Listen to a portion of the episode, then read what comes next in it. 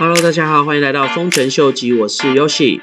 这几天加密货币市场最重要的新闻，不外乎就是美国参议院即将发行的一个新的基础建设的法令。那在这个法令当中，其中有一项就是有关加密货币的税制的定义。在这个定义其中最引人争议的部分，就是有关 proof of stake 这个部分，也有可能被当做 broker 的行为来被去争取额外的税。反倒是 proof of work 的这个部分，并没有一些额外的税制，所以就让在美国设立的一些加密货币公司，努力的去跟他们自己州的一些州议员来去争取有关这个加密货币税制的一个改革。那很庆幸的是，目前到现在为止的消息，他们似乎已经有愿意接受一些些微的更改在之前的税制上面，但是目前一个确切的结果并还没有被发表。不过至少以目前的进程来看的话，相对于的对加密货币市场的影响，比之前的税制来说稍微轻了一些。不过，如果仔细去研讨后面的一些问题，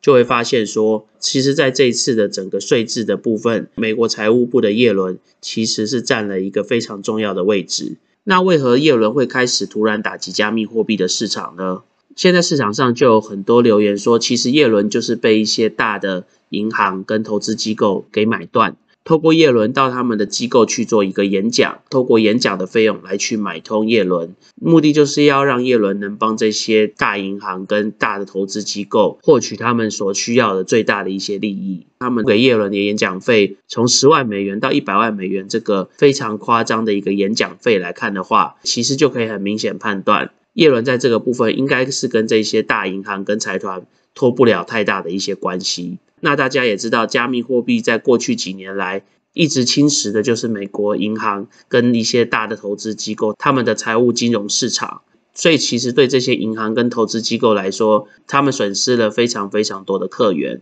刚好在拜登上任以后，想要推行一些基础建设的税制的部分，这个时候刚好就可以透过耶伦他在政坛的一些影响力，来去促使这个对加密货币市场非常不利的一些税务法规通过。但是其实我们如果往好的方面来想，就可以知道说，现在整个加密货币市场，不论在 DeFi 或是 NFT，都真的已经对银行跟旧有的这些传统的投资系统造成了非常非常大的一些影响跟威胁。这也就促使他们非必要一定要从一些政策方面的地方去下手，试着去减少加密货币跟区块链在金融市场的一些影响力。当然，其实这项法令的颁布，最主要是影响到美国加密货币的市场。但是现在加密货币市场上几个比较著名的 project，他们大部分都是将总公司的位置设在美国，所以这其实对许多的加密货币的公司来说，将会是一个非常非常大的影响。当然，如果到最后在美国的投资环境并不是这么吸引人的情况下，我估计真的会有很多一些大的。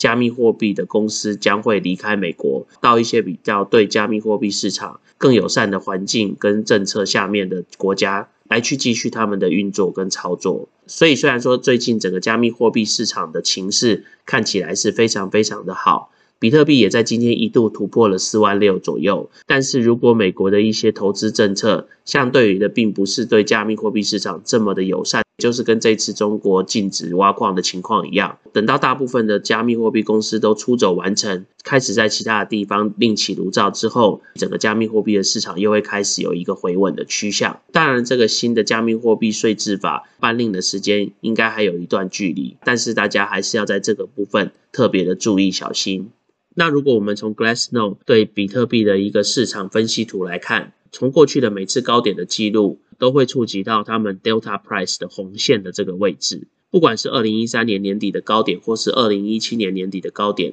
都有一样的这个情况。但是在二零一三年年底的高点之前，其实就有来过一次触及到这个红色的位置，所以这也是为什么大部分的人就说这次的趋势。的走势图会比较像是二零一三年那一次发生的情况。虽然说这次中间的这个相对高度并没有达到红线的位置，不过也达到了相对的高点的一个局限的位置。所以如果历史继续重新演练的话，这个价钱应该是至少在十五、十六万左右。至于时间点，根据过去的记录可以看得出来，应该就在今年年底的位置。所以从这个图形看得出来。目前至少比特币的价钱看似还在这个图形的路线图上面，所以估计比特币今年年底突破十万的机会还是相当的高哦。接着想要跟大家介绍一个新的 token，这个 token 叫 Alchemy Pay。这个 Alchemy Pay 其实在最近是非常的令人瞩目，因为它在过去的一个礼拜就涨了二十三倍左右。为什么它会在这短短的期间内涨了这么多呢？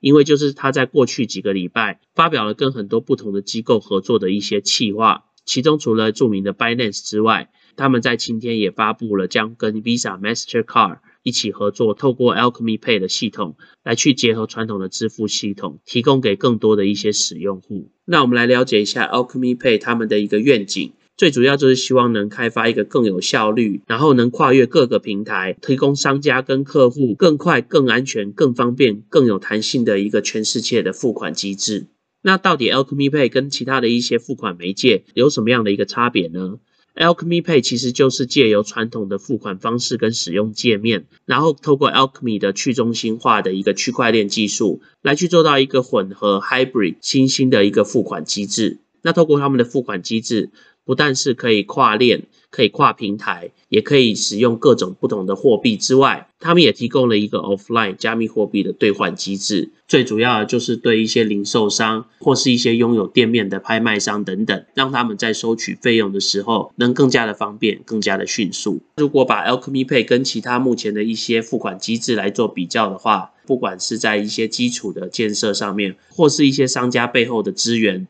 相对于的都是比较完善的。当然，因为 Alchemy Pay 它的系统设置是做一个区块链的技术跟一个传统的支付技术的一个结合，所以其实它就是利用中心化跟去中心化付款机制比较有利的地方来去整合出来他们这一套付款系统。当客人在用加密货币去付款的时候，如何让加密货币跟当地的法币做一个非常准确、而且及时、而且安全的一个兑换？Chainlink 在这个部分就发挥了它一定的效果。所以 Alchemy Pay 也早在去年的时候就运用 Chainlink 的 Oracle 系统来去作为他们的预言机，防范任何有可能出现的一些突发状况。我们如果从 Alchemy Pay 目前的 Market Cap 大概是一百八十九个 Million 来看的话，相较于 USDC 目前的 Market Cap 大概是二十七个 Billion 左右。Alchemy Pay 相对于是一个非常非常新的 project，不过如果它的 market cap 之后能到达 USDC 的百分之十的话，那至少也有大概一到两个 billion 左右，所以这也是为什么我觉得 Alchemy Pay 之后成长的幅度应该是还有一定的空间。那如果有兴趣的朋友的话，可以来去研究一下 Alchemy Pay 他们的系统哦。那我们今天先聊到这喽。如果喜欢我 content 的朋友，麻烦帮我按赞、订阅、分享、开启你的小铃铛。那如果对我的 content 有任何 comment 的朋友，也麻烦帮我在下面留言哦。那我们今天先聊到这喽，拜拜。